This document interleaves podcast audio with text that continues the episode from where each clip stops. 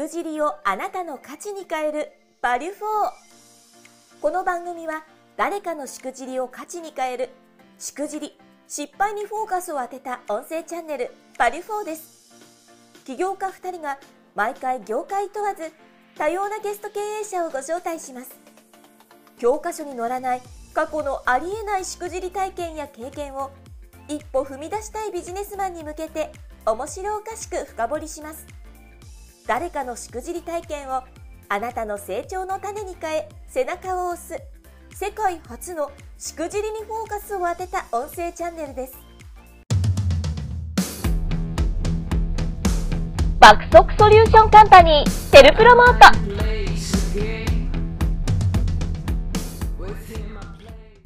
いや、前回なかなかあの、ちょっと飛ばし気味のしくじりを。確かに。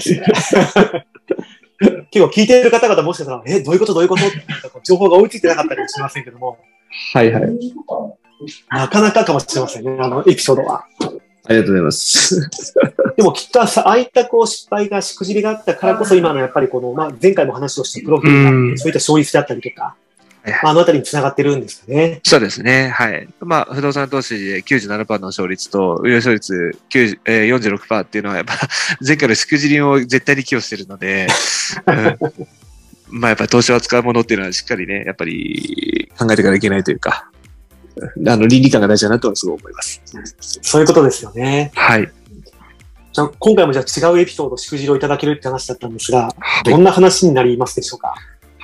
今度は、まあ、あの、経営の、あの、組織づくりの話なんですけれども、はい。はい。まあ、人の問題、組織の問題というところに関してのしくじりです。どんな話なんですか？前回とちょっとガラッと変わった経路のエピソードですけども。そうですね。はい。これはですね、まあ、あの、5、6年前に、あのーうちの会社っていうのは、こう、もともとヒエラルキー型の、そのピエラピラピラミッド型の組織から、あの、ティール組織っていう、まあ、そのフラット型の組織はいはいはいえに、まあ、あの、ちょっと大変革した時期があったんですね。で、というのも、まあ、その、なかなかこう30人の壁みたいなのが超えられなくて、まあ、何か社内のあの改革をしなきゃいけないっていうところで、まあ、あのまあ、いろんな、まあ要素があって、まあ、選択をしたんですけれども、まあ、大事なのは、じゃあそういったところではなくて、あの、人事に関することなんですよね。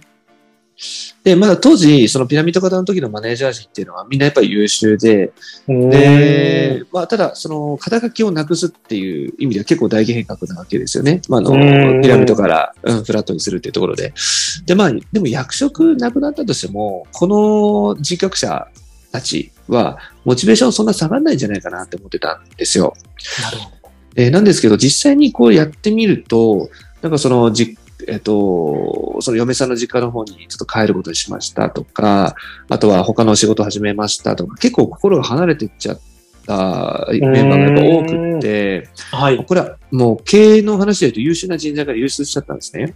ああ、これそもそもあれですよね。ちょっと聞いてる方、知らない方もいらっしゃるかもしれませんけど、ティールってあの、そもそも役職がないっていう組織ですよね、確か。そうですね。はい。約束も改装もないっていう。そうですよね。うんはい。なるほど、そういうことですよね。あじゃあ、うんそういったこう、ちょっとこう、影響が出たんですね。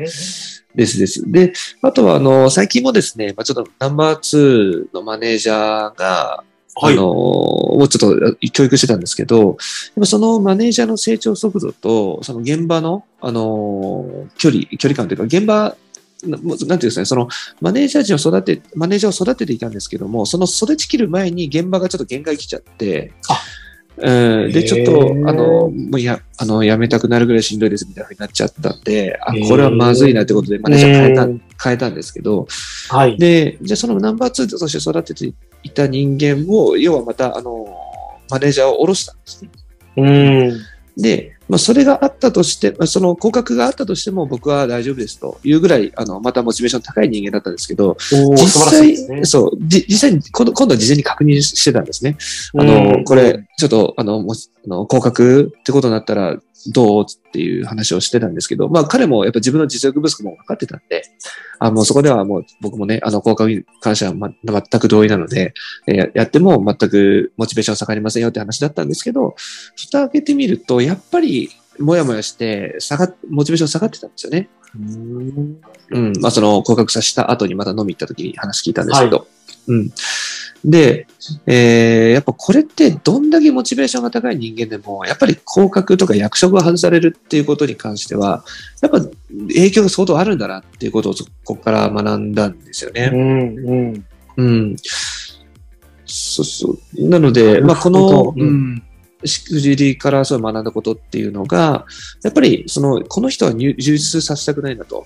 うん。この人はもうこの会社に必要だからいてほしいなっていうふうな人には、あの、やっぱり何かしらの役割とかあ、役職とかうんを、マネージャーから下ろすんだったら、マネージャー以外の何か、あの、他の、うんうん、まあ、相談役でもいいし、えー何か別の組織や、組織化役員担当とかでもいいし、な何かしらのポジションとかをつけてあげることってすごく大切だなと思っていて、まあ、その優秀な人間をエコひいきすることこそが、やっぱりあの逆に言うと平等というか組織的には。うん、うん。だからそういった特別感を与えることによって、あの流出を防ぐっていうことをしなきゃいけないなっていうのが、あの、思ったことなんですよ。なるほど。で、もう一つ、これ感じたエピソードがあって、はい。で、これ自分自身もそうなったことがあるんですよ。え、と言いますと？うん。これ一回そのティール組織にするときに、あの、一回社長選挙ってやつやったんですね。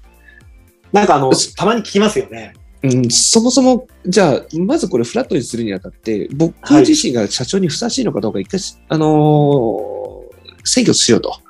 いうことにしたことがあって、はいでそ。の時に、やっぱ僕以外の人に票が入ってることもやっぱあったんですよね。うん。で、そういった結果とかを見たときに、あの、いや、俺じゃなくてもいいのかもしれないなと、もう社長はとかって思った瞬間があっちゃって、はい。で、そうなった時に、なんか、あの、今まで、もうこいつら俺が守守るぞみたいな、すごいモチベーションでやってたのが、なんか一気にこうシュリンクしちゃって、ちっちゃくなっちゃっ。て、うん。ああ、なんかこここの人たち一回ちょっと放置してもいいかなみたいなふうに思っちゃったんですよ。はい。そうそうそう。で、実際に1年間放置しちゃったんですよね。